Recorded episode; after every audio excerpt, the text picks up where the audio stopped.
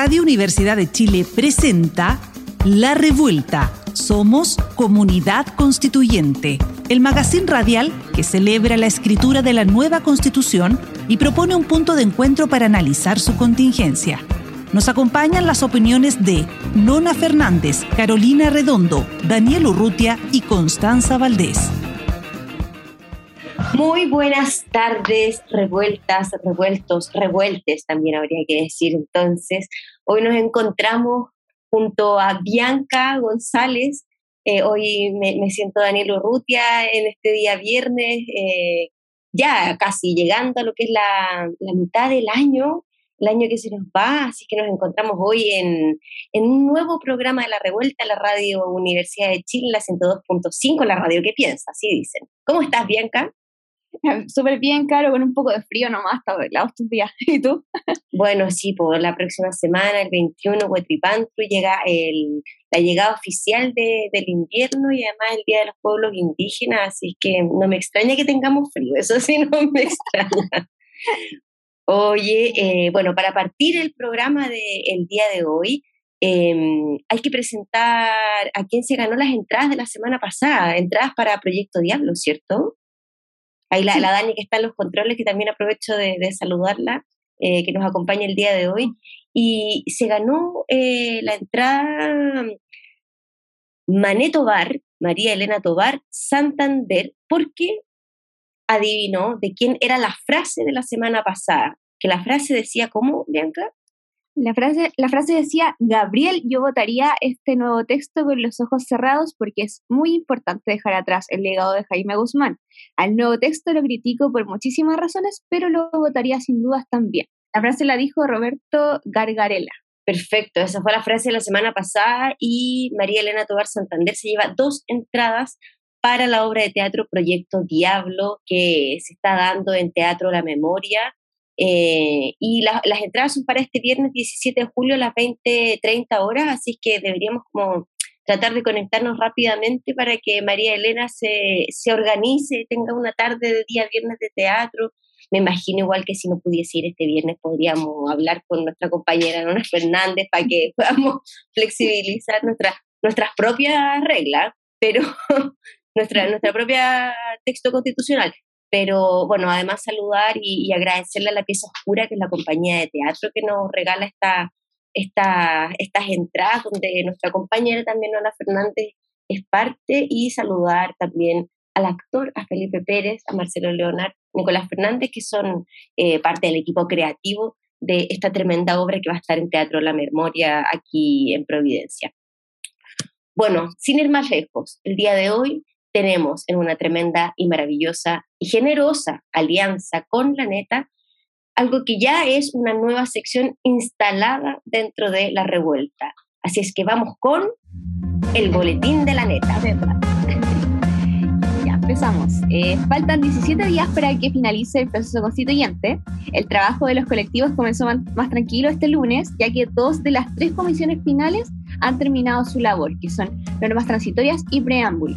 Ahora solo queda que se someta a deliberación y votación del Pleno la propuesta de texto introductorio para la nueva Constitución, redactada por la Comisión de Preámbulo y los ajustes a la propuesta constitucional sugeridos por la Comisión de Armonización. Tras casi 10 horas de deliberación, la Comisión de Armonización sesionó con el objetivo de votar las correcciones al borrador de la nueva Constitución, lo que dio como resultado el borrador 3.0 en el que se redujo de 499 artículos a 387. Además, la Comisión dio luz verde a una nueva redacción sobre el procedimiento de reforma constitucional. El nuevo articulado agrega que los proyectos de reforma a la Constitución podrán ser iniciados por iniciativa indígena, sumándose a los otros tres contemplados en el borrador, que son mensaje, presidencial, perdón, moción de diputadas y diputados o representantes regionales o por iniciativa popular. También se aprobó un quórum permanente para la aprobación de reformas a la nueva constitución. Se trata de uno de cuatro séptimos de integrantes en ejercicio del Congreso de Diputadas y Diputados y de la Cámara de las Regiones. La comisión también trabajó en la elaboración de indicaciones de armonización para las normas transitorias aprobadas este martes por el Pleno, es decir, generando propuestas que permitan dejarlas consistentes entre sí y el resto del borrador constitucional. De esta maratónica jornada surgió un informe de consenso entre los colectivos de izquierda y centroizquierda que contiene 60 indicaciones. Con las modificaciones ingresadas se propone en primera instancia que las normas transitorias estén contenidas en un capítulo del borrador constitucional llamado disposiciones transitorias. ¿Y qué viene ahora? Este viernes la comisión votará el comparado de indicaciones ingresadas y el resultado de esta jornada conformará el informe final que será entregado a la mesa directiva de la convención este domingo 19. Este será sometido a deliberación el viernes 24 de junio para proceder a una votación de tres días que comenzará el martes 28 hasta el jueves 30. Cabe recordar que este informe solo tendrá una oportunidad ante el Pleno, donde deberá alcanzar el quórum de dos tercios, es decir, al menos 103 votos favorables por lo que lo rechazado quedará definitivamente excluido del debate sin ninguna eh, posibilidad de segunda pregunta. Este martes se deliberó y presentó una síntesis del informe de segunda propuesta de la Comisión de Normas Transitorias realizado a partir de las normas rechazadas. El informe contenía 49, 43 nuevas propuestas que buscaban regular la forma en que progresivamente se va a ir implementando la nueva constitución, de las cuales resultaron aprobadas 41. Entre los temas que se sumaron al borrador hay un nuevo calendario electoral, un quórum de cuatro séptimos para tramitar reformas constitucionales por parte del actual Congreso.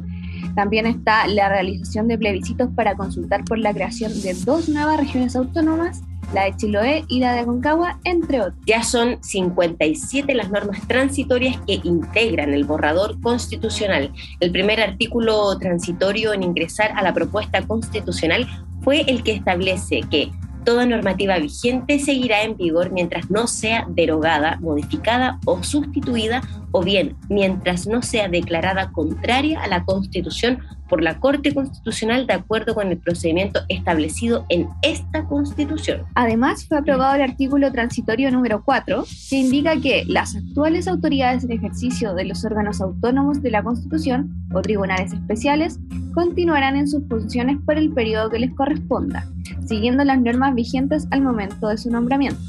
Y el artículo transitorio 7, sobre reglas de reforma constitucional, el cual establece un quórum de cuatro séptimos para las reformas a la nueva Constitución por parte del actual Congreso, o sea, la Cámara de Diputados y Diputadas, y el Senado. Con aplausos en el hemiciclo se recibió la aprobación del artículo transitorio 27. Esta norma establece la realización de una consulta indígena al pueblo Rapanui para determinar el procedimiento, la integración y el plazo de creación de la Asamblea Territorial Rapanui, que tendrá por objetivo elaborar un estatuto que regule la autonomía del territorio y la coordinación con el Estado. También se dio luz verde a la creación de una comisión territorial indígena y el artículo aprobado determina a esa entidad como la encargada de realizar catastros, elaborar políticas y propuestas de acuerdo entre el Estado y los pueblos y naciones indígenas para la regulación, titulación, demarcación, reparación y restitución de tierras indígenas.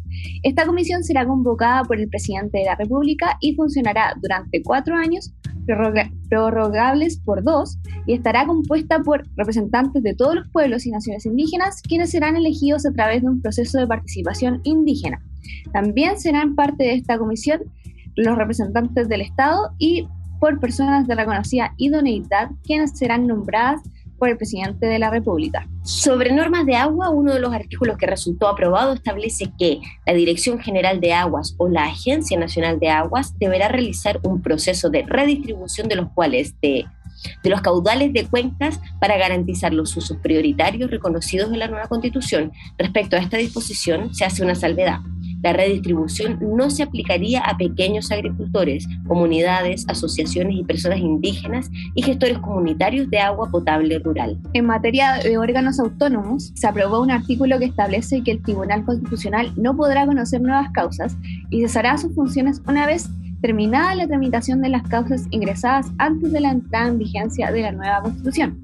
Los bienes, derechos y obligaciones de, esta entidad serán traspasados a la Corte Constitucional, entidad que deberá instalarse dentro de los seis meses siguientes a la entrada en vigencia de la nueva Constitución. Otra norma que recibió aplausos en su aprobación fue la disposición transitoria número 54 TER, esta norma pretende evitar la rebaja de penas a los agentes del Estado condenados por delitos de lesa humanidad, como desapariciones forzadas, asesinatos y torturas. Y finalmente, la Comisión de Preámbulo ya cuenta con su propuesta aprobada en general, cuya extensión consta de cuatro párrafos. Esta propuesta será sometida a deliberación y votación en el Pleno del próximo 23 de junio y durante esta instancia las y los convencionales podrán revivir indicaciones renovadas y solicitar la votación separada de cada párrafo de la propuesta de preámbulo. ¿Cuál será el quórum de votación? Cabe recordar que en la sesión plenaria de la semana pasada el Pleno estableció un quórum de dos tercios para la aprobación de la propuesta del preámbulo. Dios mío, tremenda, tremendo. No, es que la Bianca acaba de cerrar, como dice, el próximo 23, es decir, la próxima semana ya vamos a estar comentando lo que serían las votaciones porque eh, esto se ha venido como una avalancha de emociones en nuestro corazón. Eh, yo, la verdad, eh, debo reconocer que esta última parte ha sido mucho más vertiginosa y me ha costado mucho más seguirla en el orden. Es algo que hemos conversado como habitualmente cuando nos hemos topado cada, cada viernes en la revuelta con, con la Bianca y que, con nuestro amigo Daniel Urrutia, que le mandamos un abrazo, un beso gigante, que está enfermito, que se recupere, pero que se recupere, nos va a estar escuchando ahí tapadito, con su mate. pero, pero sí, yo siento que, que es como, de verdad, lo, que decía recién, una avalancha de, de emociones. Y en ese sentido, eh, no, no sé, tú lo, lo vais siguiendo mucho más de cerca, palpando, tomando el ritmo, Bianca, eh, este borrador 3.0, ¿cómo se percibe? Porque igual para afuera, como al principio reclamamos, por favor, comuniquen el proceso, comuniquen, y ahora que se va comunicando nos dice, pero ¿cómo? Ya había un borrador, después un segundo, y ahora tenemos un tercer borrador. ¿Cómo también se percibe eso desde la ciudadanía? ¿En, en, qué, ¿En qué se diferencia este último del primero, más allá de la fusión de artículos eh, y, todo eso. Claro, o sea, primero cabe decir que este borrador 3.0, como esta nueva versión, no es como que sea la definitiva, sino que surge producto del trabajo que ha realizado comisión, la Comisión de Armonización sobre el borrador que ya se aprobó por el Pleno, que es el que conocemos todo y que está como subido a la página de Chile Convención, del sitio de Chile Convención y todo eso. Sino que esto, como que este borrador fue trabajado por la Comisión y eh, fue como que hicieron un trabajo de un poco como de, de corrección de lo ya aprobado, también hicieron como algo que se llama refundición, que es cuando artículos que son muy similares, como que los juntan. Entonces eso va reduciendo la cantidad de los artículos presentes en, en el borrador, que igual eran muchos, eran 499, y ahora tras todas estas eh, sugerencias de, de, de, correcciones que hace la Comisión de Armonización, se reduce ese número a 387. Entonces, por eso este, esto sería como el borrador 3.0, porque claro, significa como con todas las correcciones una reducción de artículos y también eh, ahí se, se, va a notar como, eh, me imagino como cambios en, en como en el orden eh, en que se distribuyen como todos estos artículos, por ejemplo, la Comisión de Armonización sugería que ahora que se aprobaron nuevas normas transitorias el martes pasado en el Pleno, va a haber como un capítulo dedicado solamente a ese tipo de normas, que se va, a, se va a llamar disposiciones transitorias.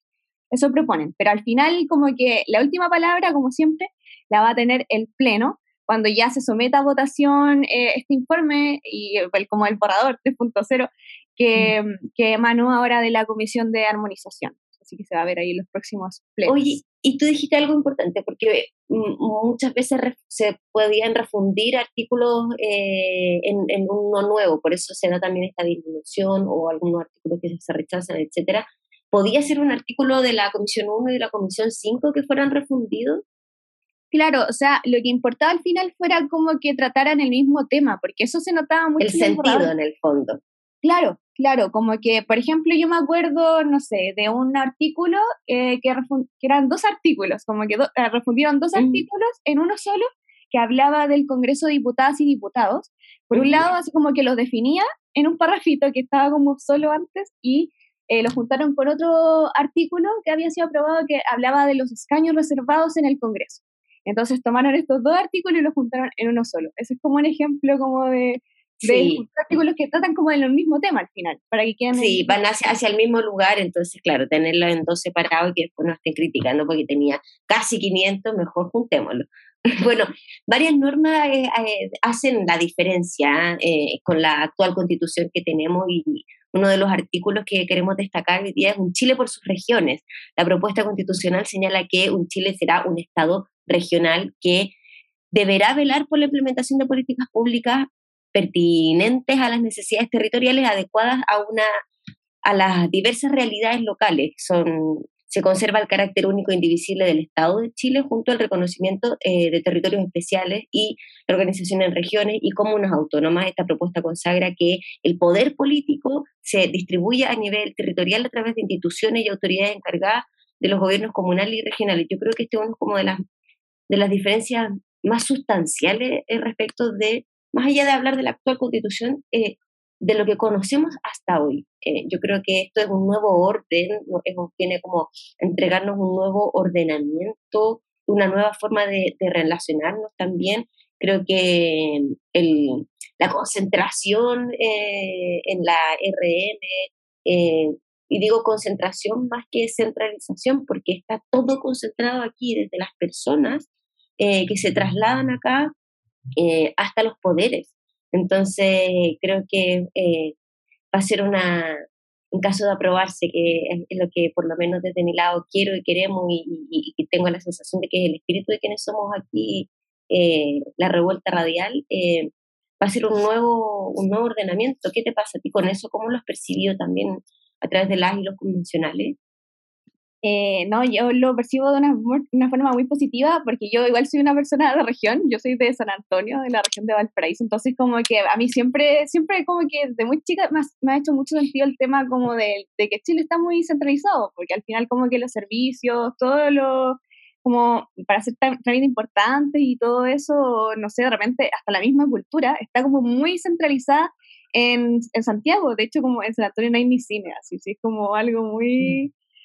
Es precario, pero eh, yo agradezco mucho como las normas que han emanado como de la Comisión de Forma de Estado y que ahora están eh, ahí plasmadas como en el capítulo que vamos a ver como en el programa de ahora, que el capítulo 3 sobre Estado regional, porque al final eh, como que vienen a hacer un poco de justicia, siento yo, como de, de como toda esta desigualdad que se ha dado como entre las regiones, entre las comunas, que es súper evidente que de repente eh, como que hay comunas o regiones que tienen como muchas más como recursos o, o como posibilidades como de desenvolverse o realmente la misma educación, por ejemplo, eh, como que yo para estudiar me tuve que venir a Santiago, porque en San Antonio no hay como universidad, entonces ese tipo de cosas como que siento que eh, la convención como que ha podido responder como de forma muy como positiva y como adecuada a eso, porque de hecho me acuerdo que hay como una norma que trata especialmente eso, como que ahí va a haber como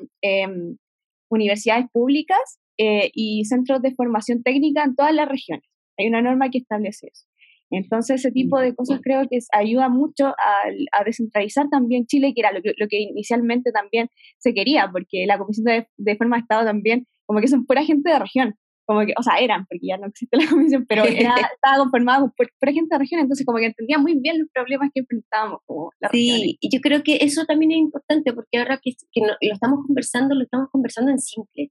Y yo creo que finalmente esta conversación en simple es un poco lo que necesitamos poder empezar a tener, que yo sé que los convencionales lo hacen, que se despliegan, que se multiplican, eh, también a, veces me preocupa, yo creo que están siendo súper sobreexplotados ellos mismos, como porque hay un compromiso con este proceso, pero poder conversarlo en simple, decir, yo me fui de mi, de mi, de, del lugar donde yo vivía, porque no había universidades.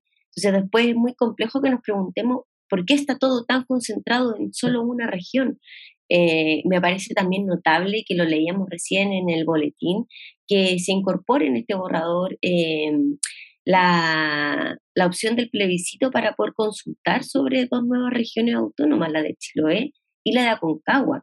En el caso de Aconcagua es una demanda histórica y quizás yo la tengo más, más presente porque he visto la demanda, me, he visto a las personas eh, realizando este, esta, esta solicitud. Efectivamente, la, la, región de Valparaíso es una región muy grande y por lo tanto genera una inequidad al interior de cada, de cada región. Imagínate, tú estás en San Antonio y San Felipe, que está absolutamente para el otro lado, eh, forma parte de lo mismo y tienen territorialmente realidades muy distintas.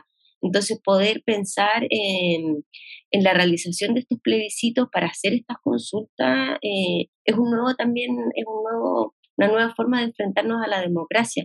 ¿Cómo, cómo, cómo salió eso? ¿Tú le, lo, tuviste la posibilidad de cubrirlo? Sí, o sea, esa norma transitoria que mencionas, porque una norma transitoria que se aprobó en el Pleno ahora el martes, eh, es súper interesante porque nace de una iniciativa popular, como que se ingresó como vía iniciativa popular y ahora eh, se ingresó después como, eh, se, como introdujo dentro de las propuestas de normas transitorias y al final se aprobó y no, como que siento que hubo una lucha como súper grande desde la comisión como para poder promover eso siempre, como que eh, sobre todo me acuerdo de Julio Álvarez, que era muy como pro región autónoma de Chiloé. Eh, también el Cristóbal Andrade, que es del Distrito 5, eh, que también él como que luchaba por ese lado, por el, la formación de la región autónoma de Aconcagua. Entonces también había como mucha movilización de parte de los mismos convencionales porque saliera adelante esa norma y quedara de cierta forma plasmada en el borrador. Y al final me parece muy bien porque al final no dice que se van a crear dos regiones como de Centón, sino que se le va a consultar a la gente primero si mm. aprueban o rechazan como la creación de estas dos nuevas regiones autónomas. Entonces, esa, ese mecanismo de participación ciudadana también creo que es muy valorable y también es necesario como considerando el resto de las normas que conforman el borrador. Como que no, no incluyó como una fecha para estas consultas, ¿cierto? Eh, no, igual ponía plazos. Sí, ya. como plazos, pero a ver, vengo por aquí, de hecho, la. Em, Digo porque va a ser súper interesante, porque son dos consultas súper importantes que vienen como nuevamente a reordenar este, la división del mapa eh, y nos vamos a enfrentar por primera vez a cómo sería una consulta, cuál va a ser el procedimiento antes, cómo le entregamos la información eh, a las personas, porque como bien decías tú, para que se tome esta decisión se va a hacer una consulta a quienes viven en los territorios entonces creo que va a ser bonito ese ejercicio. Claro, el plazo que se dice, que dice aquí que se va a establecer es que dentro del plazo de un año desde la entrada en vigencia de la nueva constitución se convocaría como estas dos consultas. Y eh, después eh, menciona el plazo de dos años para ya, en el caso de que se apruebe, como ya dictar como una ley para implementar esas nuevas regiones. Entonces, como igual está definido ahí Oye, maravilloso, me encanta, me, me siento feliz, Daniel, hoy día te, robamos tu puesto, te queremos, te recordamos, eh, pero está entretenido igual. eh, vuestros auditores y auditoras no, no sé si te están echando de menos, Daniel. Ah. Oye, bueno, una sección que se ha hecho eh, ya un ícono dentro de la revuelta es lo que ha sido nuestro silabario constituyente, así es que vamos a pasar a nuestra sección ya clásica que es... El silabario constituyente.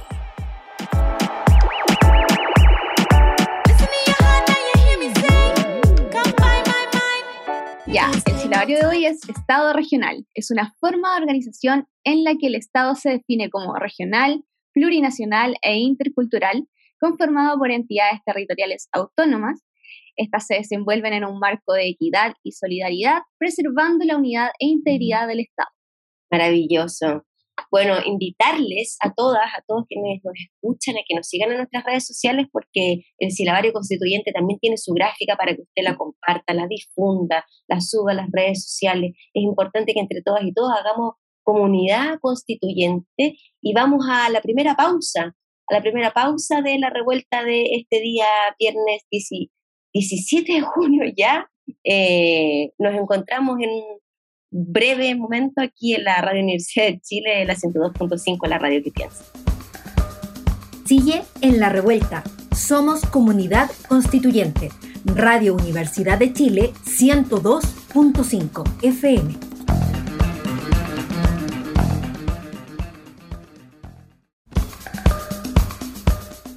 Ya regresamos a La Revuelta, espacio para conocer la actualidad sobre el proceso constituyente. Ya estamos de vuelta en un nuevo capítulo de La Revuelta, eh, hoy en la Radio Universidad de Chile 102.5, la radio que piensa. Eh, se nos quedaron pendientes, Bianca, unas fechas súper importantes que es un poco como decir qué es lo que viene de aquí a fin de mes, porque ya se viene encima eh, dentro de la convención. El jueves 23 de junio será la presentación, discusión y votación en el pleno del informe de la Comisión de Preámbulo. ¿Qué va a pasar el viernes 24? El viernes 24 se va a realizar la presentación y discusión del informe de la Comisión de Armonización. Y el martes 28 viene la votación del informe de la Comisión de Armonización. En cuanto al miércoles 29, el día siguiente, va a, haber, va a continuar la votación del informe de la Comisión de Armonización hasta el jueves 30, de hecho. Sí, bueno, importante también mencionar, yo me imagino que está, están estas fechas así en, en, escalada, que de aquí a fin de mes, como que, bueno, marzo, dos semanas, pestañamos y llegamos junio, eh, pero porque este proceso ha sido muy intenso, eh, han sido jornadas larguísimas, las hemos visto, no, nos, hemos, nos han tenido conectados, sobre todo en la primera fase de la convención, hasta las 3 de la mañana para ver cómo se delibera, eh, y ha estado muy interesante. Y por lo mismo, el día de hoy tenemos una tremenda invitada especial. El día de hoy nos acompaña una mujer que es abogada, es doctora en Derecho por la Universidad de York en Canadá. Durante los últimos 24 años, estábamos conversando, en los 24 años, note bien, ha sido académica de la Universidad de Concepción, impartiendo las cátedras de Historia Constitucional, Derecho Constitucional y Derechos Humanos. Es investigadora del Centro de Recursos Hídricos para la Agricultura y la Minería, parte del Grupo Interdisciplinario de Investigación de Derechos Humanos y Democracia y ha desarrollado diversos trabajos sobre derecho constitucional, derechos humanos, regulación de las aguas y pueblos originarios, tanto a nivel nacional como internacional. Se presenta a la lista, en la lista Prueba de Dignidad, representando a Revolución Democrática e Independiente, nos acompaña Amaya Alves. ¿Cómo estás, Amaya? Bien, ¿cómo están ustedes? Muchas gracias por la invitación. Hablábamos en el primer bloque porque el capítulo de hoy eh, lo hemos dedicado a Estado regional. Eh, entonces nos parecía muy importante poder estar contigo, conversar contigo, porque eh, sabemos sobre todo en el trabajo dentro de las comisiones que tuviste una, una fuerte injerencia en eso y una fuerte mirada. y primero me gustaría partir preguntándote cómo ha sido tu visión del proceso hasta hoy. Eh, cómo, lo, cómo lo has vivido y sobre todo haciendo un énfasis en aquello, lo que ha sido también esta nueva visión eh, sobre Chile, Estado regional. Perfecto. Em, bueno, es, es, divertido eso porque hay gente que piensa que casi poco menos que la idea de Estado regional se me ocurrió a mí, pero, eso no es así. ¿ah? Em, yo diría que en, en, la campaña una de mis frases, así uno tenía como cuatro frases que repetía, que a la gente como que te reconocía, era más poder a los territorios más poder a los territorios en el sentido de tomar decisiones propias, de, decidir un poco cómo quieres enfocar la vida aceptando la diversidad que tiene Chile desde el punto de vista territorial. Y se juntó con, una, con un grupo de académicos de todo Chile que conformamos lo que se llamó la Constitución Ecológica, la red de constitucionalismo ecológico. Eh, y entonces, estudiando eso, eh, analizando, juntándonos, nos dimos cuenta que la única forma real de proteger a la, a la naturaleza, de proteger la, la, vida en Chile, la división territorial, la diversidad, era repensando la manera en que estaba estructurado el poder político. Eh, y sabes que a la gente le hace mucho sentido. O sea, desde el origen, desde que partí trabajando, eh, uno hablaba con un alcalde o hablaba con los vecinos de un, de un barrio y decían, es que pasan tantas cosas que no pasan por nosotros, dónde se construye la calle, dónde está el colegio. Eh, voy a hablar con el concejal y el concejal dice que no tiene, no tiene ninguna injerencia, que no tiene facultad. Entonces, era como de sentido común. Y claro, en la convención eh, primero hubo una comisión provisoria que yo no formé parte, que se llamaba descentralización. Yo estuve en reglamento, por tanto yo no tenía idea de ese grupo humano que estaba bien afiatado y que tenía la idea como muy fuerte de, de hacer un sistema descentralizado pero muchas de esas personas nos encontramos ya en la Comisión Permanente de Forma Jurídica de Estado. Eh, y yo diría que armamos un grupo de trabajo eh, magnífico, transversal. O sea, éramos yo te diría de todos los colores y de todos los sabores de todo Chile, em, con una causa común. Y esto eso hizo muy, muy agradable el trabajo, muy amable, porque incluso teniendo diferencias políticas, yo diría relevante. O sea, hay cosas que votamos todos conjuntamente. No sé, yo trabajé un tema de territorios especiales con Poliana Rivera de Arica. Y Poliana Rivera es, del Partido Republicano y qué podríamos tener en común. Bueno, parece que la mirada respecto de los territorios especiales sí podía encontrar temas en común. Entonces, parte del análisis que me parece interesante que, quienes nos escuchan conozcan es que el tema de la regionalización y la descentralización política, el tema de la distribución territorial del poder, no necesariamente se mueve en el eje derecha-izquierda. Y entonces puede ser que sea perfectamente posible que en el eje derecha-izquierda en el fondo esta mirada regionalista o descentralizadora tenga unos adherentes y personas que a lo mejor políticamente están cerca mío, pero que toda su vida han vivido en Santiago o que, o que no conocen o que no, no saben los problemas de inequidad territorial, em, simplemente sean centralistas. Porque además está naturalizado ser centralista. O sea, que, el poder, que todo se decía en Santiago, que Santiago sea Chile, está naturalizado. Y por tanto, quienes son de Santiago no lo ven. Eh, y entonces eso es interesante porque significa que las alianzas son un poco distintas, que a veces ocurre que dentro de nuestros propios colectivos tenemos cierta incomprensión, eh, eso. Amaya, y ahondando en el trabajo que se dio en la Comisión de Forma de Estado, eh, claro, como de, nosotras desde la neta, como seguimos proceso así como muy encima, nos dimos cuenta de que, claro, de que habían ciertas demandas que eran transversales como a los integrantes de la Comisión, por ejemplo, el tema de la descentralización, y se entiende porque eran como todos los integrantes de regiones, pero quizá me imagino que también debieron haber ciertos nudos que fueron más complejos de resolver en la comisión. Entonces te quería preguntar por eso, por esa parte donde fue como quizás más difícil como llegar a consensos. No fue difícil llegar a consenso. Ese es el punto. No. No, porque, por ejemplo, tú pones un tema, conectividad vial.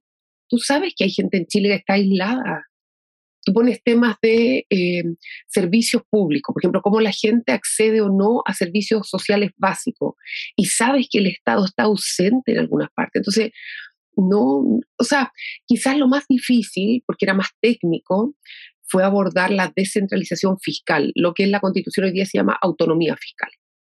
Eso fue un poco más difícil porque además está no solo naturalizado el centralismo, sino que está naturalizada esta idea de que en Santiago está la gente capaz de tomar decisiones en materia económica y en general todo lo centralizan en el Ministerio de Hacienda y en el presidente. Igual tenemos una, una raíz bien autoritaria, autoritaria y un poquito desconfiada de la ciudadanía, entonces como que la decisión la tiene que tomar como este papá que tiene muchas atribuciones eh, y que lo personifican siempre como en el presidente o el ministro de Hacienda. Imagínate, siempre es hombre, siempre vive en Santiago. Entonces eso nos costó un poquito más pero allí nos dimos cuenta, eh, hablando, digamos, que em, la OCDE, que era una institución supuestamente súper, digamos, liberal, al modelo y todo, la OCDE lleva casi 20 años pidiéndole a Chile que haga descentralización fiscal. O sea, hay informes de la OCDE diciendo que Chile es el país más centralista desde el punto de vista de la OCDE, de, o sea, de toda la OCDE y que eso es malo para el desarrollo, que eso es malo para el, desarrollo económico incluso, que eso es malo para el estándar de vida de las personas. Y tuvimos eh, solo una conversación, pero yo considero que fue una buena conversación con el ministro eh, Marcel, porque su especialidad cuando trabajó en la OCDE era descentralización fiscal. Y entonces él sabía perfectamente lo que estábamos hablando. Eh, y él sabía que era real, que era así, que Chile necesitaba crear mecanismos para distribuir fiscalmente los ingresos y los ingresos, y que los territorios tenían que poder tomar decisiones autónomas presupuestarias. Eh, eso nos costó más, porque fue técnico, porque tuvimos que convencer, eh, y ahí incluso a personas de nuestros propios colectivos, eh, que, estaba, que tienen un poco naturalizado el centralismo. Uy, Amaya, eh, bueno, tú estás en la Comisión de Armonización, ¿cierto?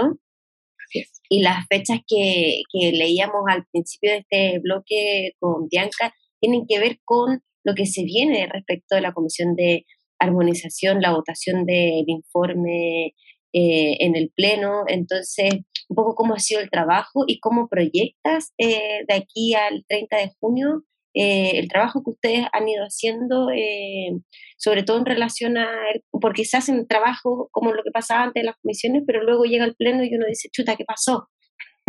Entonces, ¿cómo lo proyectas? ¿Cómo lo ves? ¿Cuál es tu sensación? Sí, bueno, yo, yo diría que el grueso del trabajo de la Comisión de Armonización ya está hecho. presentamos más de 500 indicaciones para armonizar cada uno de los artículos. Eh, y lo que ahí resultó fue que de los iniciales 499 los subdividimos en identificadores cada inciso, o sea, cada párrafo es un identificador y trabajamos con los más de mil identificadores para, en el fondo, crear un texto que fuera armónico. Nos hicimos cargo del lenguaje, de la forma, de la sustancia, de, que no tuviera en el fondo incoherencias, inconsistencia. Fue un trabajo, eh, mira, yo igual me ha tocado muchísimo trabajo en los distintos lugares que he estado dentro de la convención, pero este de verdad fueron ocho días sin parar, pero logramos presentar las 588 un grupo de alrededor de 30, bueno, había que firmar 32 convencionales, pero dentro de la, de la comisión somos 31, o sea, es un grupo súper transversal solo se excluyeron, porque no los excluimos nosotros, los convencionales de Vamos por Chile. Los invitamos a todas las reuniones, eh, pero no asistieron. Y entonces trabajamos con el resto de la comisión, los 31, eh, y fuimos uno por uno, cada identificador, uno por uno. Entonces, viendo, primero definimos cuáles eran los 11 capítulos. Ya, estos son los 11 capítulos. ¿Cuáles son los artículos que debieran ir dentro de cada capítulo? Este es el listado de artículos que debieran ir dentro de cada capítulo. En realidad, el listado de artículos e identificadores. Y después hicimos un trabajo de ir identificador por identificador para ver qué es lo que iba a conformar un nuevo artículo. Y así, por ejemplo, pasamos de 499 a 387 artículos. O sea, en realidad son, no sé, 130 artículos, que es bastante. Ahora la gente diría, ¿se perdieron cosas? No, no se perdió nada. Lo que hicimos fue quitar lo que estaba repetido, armar un solo artículo cuando había varias normas que hablaban de la misma temática y quedaba más ordenado. Eh, la verdad que a mí me parece que quedó muchísimo mejor, muchísimo, porque te permite leer la temática. Tú ves, no sé, Estado regional y organización territorial, y entonces parte el artículo y, lo va ordenando. Tomamos decisiones también eh, políticas importantes, em, en el sentido, por ejemplo, si tú ves el orden de los capítulos, te das cuenta que hay un mensaje. Por ejemplo, parte como parten todas las constituciones chilenas con principios y posiciones generales, no se llama bases de la institucionalidad como en la actual constitución, sino que principios y disposiciones generales, un capítulo cortito, pero después inmediatamente viene derechos fundamentales y garantías. O sea, al tiro los derechos fundamentales. Y dentro de derechos fundamentales va nacionalidad y ciudadanía. Y eso es súper importante, porque antes la nacionalidad y la ciudadanía era una especie de entrega graciosa del Estado y ahora está visto como un derecho fundamental. Así que es súper importante. Luego, el tercer capítulo es naturaleza y medio ambiente. Y del mismo nombre está la tensión que todos visibilizamos entre la mirada que el ser humano tiene eh, de su entorno, el medio ambiente, y la protección de la naturaleza, que se le reconocen derechos, que hay una defensoría de la naturaleza, etc. Entonces el tercer capítulo ya da cuenta de esta tensión. Después viene participación democrática, con, con, yo diría, mecanismos desconocidos hasta ahora, o sea, claramente valorizando mucho más no solo la democracia representativa, sino que también la democracia directa, y luego viene buen gobierno y función pública. O sea, claramente ahí hay tres capítulos que dan cuenta de una diferencia importante en el contenido de la Constitución. Y luego Estado regional y organización territorial. O sea, claramente esos capítulos iniciales dan cuenta de un giro en lo que Gargarela llama la sala de máquinas respecto de la Constitución. Ahora, ah, perdón, es que me preguntaste qué venía ahora. Ya, está listo, están los identificadores, lo votamos ya, hay una propuesta que llamamos la propuesta 3.0, en que está ordenada eh, por capítulo, por orden y por eh, articulado. Y esa va a ir al Pleno la próxima semana. Votamos ya em, cómo va a ser el, el protocolo, entiendo, de, de, votación de armonización y la verdad es que tiene que ser por bloque. Porque como esto, esto es como una especie de, de, dominó de naipe, o sea, este, en el mm. fondo un ID, un identificador está vinculado al otro, porque trajimos cuatro identificadores y hicimos este artículo, y de, este artículo depende el siguiente, y así. Entonces, yo creo que tenemos que votarlo por capítulo. O sea, todo el capítulo naturales y medio ambiente. Y lo que se puede hacer es pedir votación separada de un artículo. O sea, eso es lo que tú puedes señalar distinto, pero también tienes que estar plenamente consciente del efecto que produce votar en contra, por ejemplo, un artículo armonizado, porque eso sin duda va a tener efecto en otro.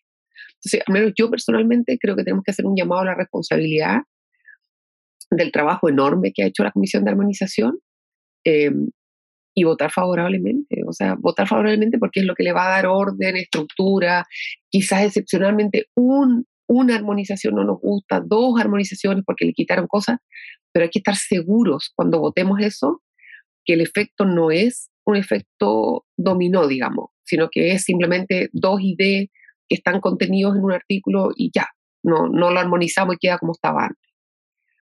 Maya, a mí me gustaría preguntarte, volviendo al tema del capítulo de Estado regional del borrador, por un capítulo en específico que dice que las entidades territoriales se van a coordinar y asociar en relaciones de solidaridad, cooperación, eh, reciprocidad, entre otros. Entonces yo te quería preguntar cómo se pueden llevar estos principios eh, a la práctica. No sé si nos podría dar, por ejemplo, algún ejemplo como de cómo se podrían materializar al final estos principios de solidaridad, eh, solidaridad.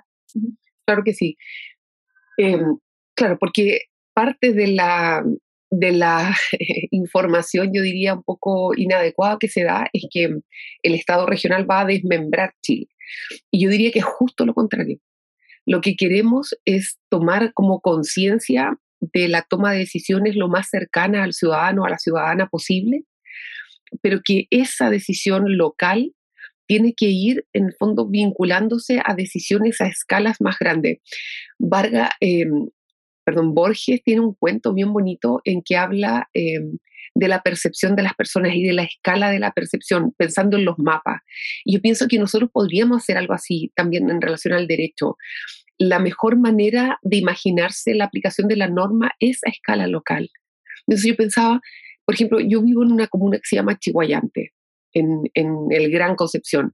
Pero mi comuna de Chihuayante está pegada a la comuna de Concepción y la de Concepción está pegada a la comuna de San Pedro de la Paz, al otro lado del río. Y la, y la comuna de, San Pedro de la Paz y la de Concepción están al lado de Hualpén.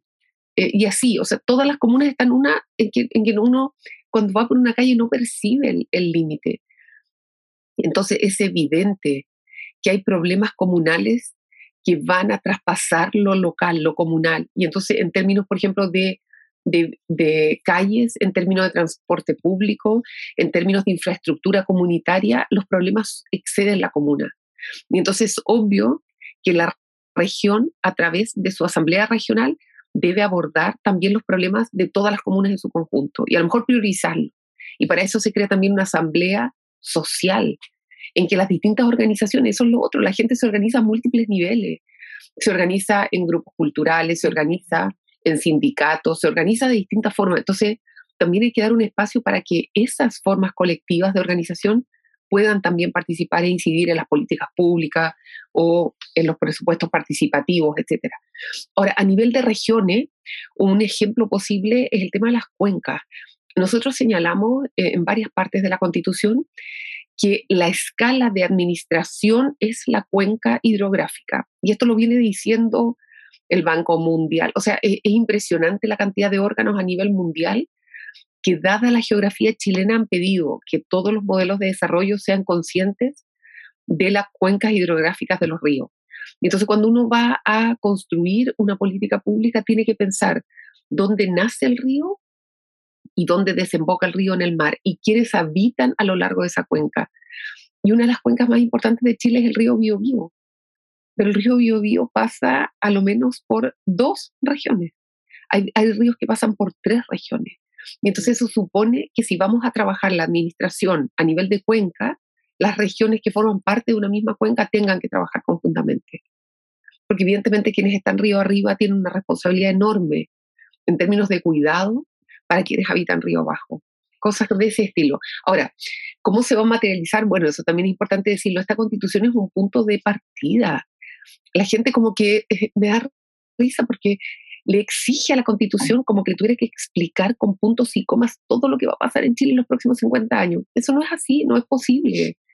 Lo que estamos haciendo es cambiando el paradigma, es cambiando como la dirección de la sala de máquinas, pero hay que implementarlo. Hay que implementarlo con leyes, hay que implementarlo con políticas públicas, hay que implementarlo con comportamiento político. Es posible, hay países en que se han dictado constituciones progresistas y avanzadas de descentralización fiscal y la práctica política no ha logrado ser descentralizada. Y eso es súper problemático. O sea, yo creo que es súper claro lo que tú estás diciendo, Maya, sobre todo porque también no haber tenido un cambio de constitución en todos estos años eh, eh, habla de nuestro estado de desarrollo y en ese sentido la nueva constitución es una nueva hoja hoja de ruta y eso es, fundamental, pero sin duda genera incertidumbre y, quizá nos cuesta más asumir eh, esos cambios o hay todavía una, una, cierta resistencia a lo que no conocemos. Y yo te quería preguntar sobre todo en eso y porque lo decíamos en tu presentación respecto de que tú eres investigadora eh, en recursos hídricos. Es eh, un cambio de paradigma la incorporación de los estatutos sobre, sobre las aguas. Efectivamente, el agua em, ha sido vista en Chile constitucionalmente y legalmente em, siempre como un recurso económico. Eh, y de hecho, en la actual constitución, la única norma que habla de agua habla en la cláusula de propiedad y dice sobre las aguas hay una especie de propiedad. Y eso creó en Chile, junto con el Código de Aguas de 1981, el mercado más radicalizado del mundo en agua. O sea, es una locura. La gente pudo pedir derechos de aprovechamiento de agua. primero se distinguió, se dividió del territorio y la gente podía pedir a la Dirección General de Agua un derecho de aprovechamiento de agua, que es un derecho administrativo, pero que te otorga propiedad. Y entonces, yo diría, con uso de información privilegiada, a partir de 1981 muchas personas pidieron derecho a aprovechamiento de agua, pero no para usar el agua, no es para una actividad específica vinculada a esa agua, sino para tener un recurso económico. Y lo guardaron, porque evidentemente, eh, y lamentablemente, y esto es el efecto un poco perverso de este mercado de las aguas, mientras más escasez, mayor es el valor de esa agua. O sea, mientras más escaso ese bien, es más, más eh, caro. Y eso significó que hay gente que se hizo millonaria. La otra vez CIPER publicó un artículo que se llama Los zares del agua. O sea, en Chile hay alrededor de 10 personas jurídicas o naturales que concentran el 90%, un porcentaje muy grande de derechos de aprovechamiento de agua y que lo han estado vendiendo a medida que va siendo escasa. Ahora, parte de los problemas que tuvimos en Chile, además con este modelo, es la falta de información pública fidedigna. Y entonces se otorgaron derechos de aprovechamiento de agua más allá del caudal de los ríos, porque además esta es una cosa que va así, ¿no es cierto? O sea, en el fondo va subiendo los derechos de aprovechamiento de agua, pero va bajando la disponibilidad real de agua por el cambio climático, porque hay menos precipitaciones. Y en Chile no tenemos información fidedigna ni de la cantidad de derechos otorgados. Intuimos que están sobre otorgadas casi todas las cuencas de Chile. Y por otro lado, tampoco tenemos información fidedigna del caudal que hay hoy día en los ríos producto del cambio climático, de todos los efectos de esta crisis. Eh, y entonces es un mal escenario. Algunos dicen que es la tormenta perfecta. Eh, y entonces estoy tranquila, no, no estoy feliz, porque nadie puede estar feliz en una situación de crisis eh, ambiental y climática, de crisis ecológica. Estoy tranquila que la regulación constitucional que proponemos es mucho más protectora del agua, la reconoce como un bien natural común, la reconoce como un elemento esencial para la vida, se reconoce en el catálogo de derechos fundamentales el derecho humano al agua y al saneamiento, y los términos en los que se eh, redacta son exactamente los términos del estándar internacional de derecho humano, que sea, ¿no es cierto?, agua, derecho humano al agua y al saneamiento, van juntos, están dentro de los objetivos del milenio, es algo central para el mundo. Y después dice unas características que dicen relación con cómo tiene que ser esa agua. Tiene que ser saludable, tiene que ser asequible, o sea, saludable en términos, eh, ¿no es cierto?, bioquímicos, tiene que ser aceptable, eso muchas veces tiene que ver con el color del agua, con el sabor, con el olor, tiene que ser asequible, o sea, tienes que poder acceder al agua, porque incluso a veces si te la reparten en camiones aljibes o tiene reglas, y tiene que ser asequible, o sea, en términos de, eh, del costo del agua tiene que ser pagable. Y por otro lado, el Estatuto eh, de las Aguas lo que hace es proteger a, la, a las aguas como parte de la naturaleza, como un bien esencial para la vida, como parte de los derechos de la naturaleza. Eh, y ahí hay un sistema de gobernanza de las aguas novedoso y una institucionalidad que es la Agencia Nacional del Agua, que a mí me parece que es la salida. La Agencia Nacional del Agua está fundamentada en términos de, la idea en la Agencia del Agua francesa, una especie de órgano superior que tomó la coordinación de los más de 100 organismos públicos que tienen competencia en agua en Chile. Y a mí me parece que es una agencia necesaria, está en el artículo 144 que se propone eh, y tiene una serie de atribuciones que creo que nos van a permitir eh, vivir para contarlas, y esto es de sobrevivencia. Esto no es que nos queramos poner muy exquisitos con el tema, esto es poder vivir, poder seguir viviendo en Chile. Amaya, y una última pregunta ya para ir cerrando. ¿Qué le dirías a la ciudadanía para que aprueben el plebiscito del 4 de septiembre la propuesta de la nueva constitución? Bueno, primero yo creo que hay muchas normas eh, que le van a hacer sentido a las personas. Eh, las normas de naturaleza, de medio ambiente, las normas de participación, las normas de buen gobierno y función pública o la distribución territorial del poder. Yo creo que si uno lee el catálogo de derechos fundamentales se da cuenta que esta constitución tiene por gran objetivo cuidar, cuidar a las personas, cuidar la vida, pero también cuidar el proyecto de vida. Hay, hay que reconocer la libertad que tiene que tener cada persona para hacer su vida un poco eh, como quiera. Tiene que tener libertad para hacerlo. A mí me parece una buena constitución. Yo soy profesora de Derecho Constitucional eh, y estoy segura, y lo vamos a ver, que cuando empiecen a hablar los expertos, cuando empiecen a hablar los técnicos del derecho internacional de los derechos humanos, las personas que trabajan para Naciones Unidas, o cuando empiecen a hablar los, los que se dedican al derecho comparado, eh, van a relevar que aquí hay disposiciones modernas, que hay disposiciones que miran al siglo XXI, que hay disposiciones que, tienen, que quieren proteger a quienes habitan en Chile. Y yo espero que las personas puedan surfear eh, estas olas de desinformación para darse cuenta de eso. Yo también creo que el, el, gobierno tiene una gran responsabilidad en dar a conocer el texto, el lenguaje fácil, el lenguaje cercano, eh, y contarles que nosotros terminamos nuestra labor el 5 de julio, que la convención se disuelve y a mí me tiene muy contenta eso porque creo que necesitamos una pequeña, una pequeña pausa, un relajo. Y entonces que lo que está realmente en votación el, 5, el 4 de septiembre es el texto de la constitución. Eso es, es sí a la propuesta de nueva constitución o no, y el no es volver a la constitución del año 80, eh, que a mí me parece muy problemático porque es una constitución que no está preparada para abordar los problemas reales de las personas que habitamos en Chile. Muchas gracias, Amaya. Recordar que no hay tercera vía, esa tal como lo acabas de decir, estas son las opciones que tenemos. Agradecerte, eh, la verdad es que, como bien decías, John, yo creo que esta es la conversación que tenemos que tener, una conversación en simple de, personas, de cómo nos afecta, eh, eh, y digo afecta no desde el ámbito negativo, sino que cómo nos modifica o cómo nos modificaría este nuevo texto constitucional. Así que agradecerte, enviarte todo el cariño y toda la fuerza del mundo para, para esto, estos últimos meses que van quedando y, y muchas gracias por todo el trabajo. Muchas gracias por acompañarnos también aquí en La Revuelta. Muchas gracias. Ya esté muy bien, muchas gracias. Tremenda, Amaya, se pasó, qué clara, qué simpática, me, encantó. bueno, tú ya la conocías, Bianca.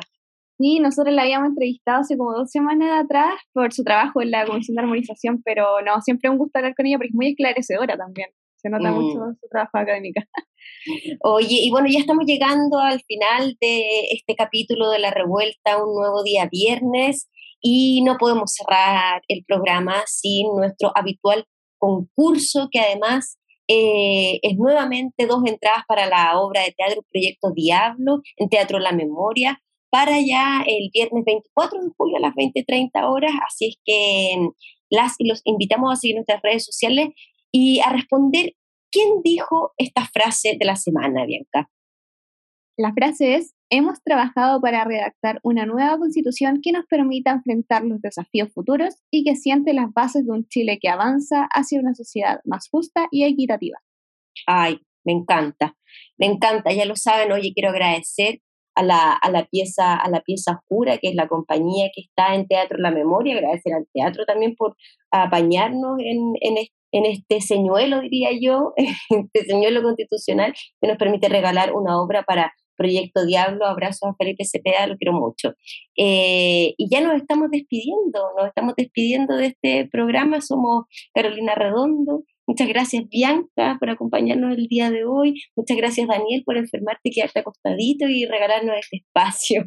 Y nos vamos a despedir con un podcast, ¿cierto, Bianca? Sí, es eh, Soberanas que está escrito por Paula Bravo y Micho Vitali y Daniela Castillo. Oye, solo mencionar algo súper importante respecto al teatro.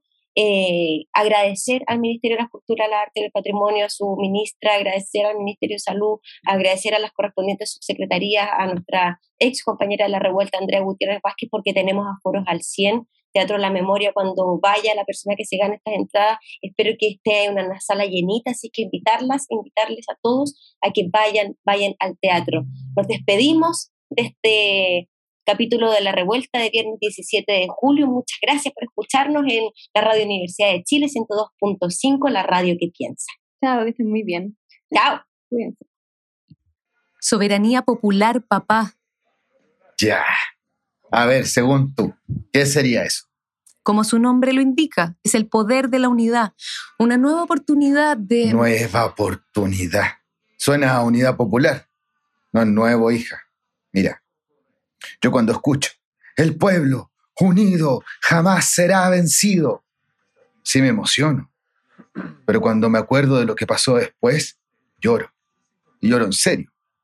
Yo también, pues papá, si es para llorar a gritos la constitución que se nos impuso. Y ahora es la oportunidad de escribir una nueva carta para el futuro. Eso a mí me emociona profundamente, pensar que la nueva constitución la podemos reescribir todos. Por eso la soberanía popular... Soberanía, ya. Mira, acá no nos ha dado nunca para monarquía. Eso de soberanía no va con nuestra idiosincrasia, hija. Las únicas reinas que ha tenido este país son de belleza y dicen que son truchas. Papá, yo no estoy hablando de princesas, no me infantilicí. Te estoy pidiendo que escuches las propuestas de las candidatas independientes, ya que el sistema político y económico impuesto no les da espacio en ningún medio para comunicar sus propuestas. Miren cómo le ofrecen al sindicato, este mundo y el otro, los candidatos. Dije candidatas, porque hay cosas que avanzan, papá. Por ejemplo, ahora las constituyentes serán paritarias. Por primera vez en la historia de la humanidad estaremos representadas en esta Carta para el Futuro.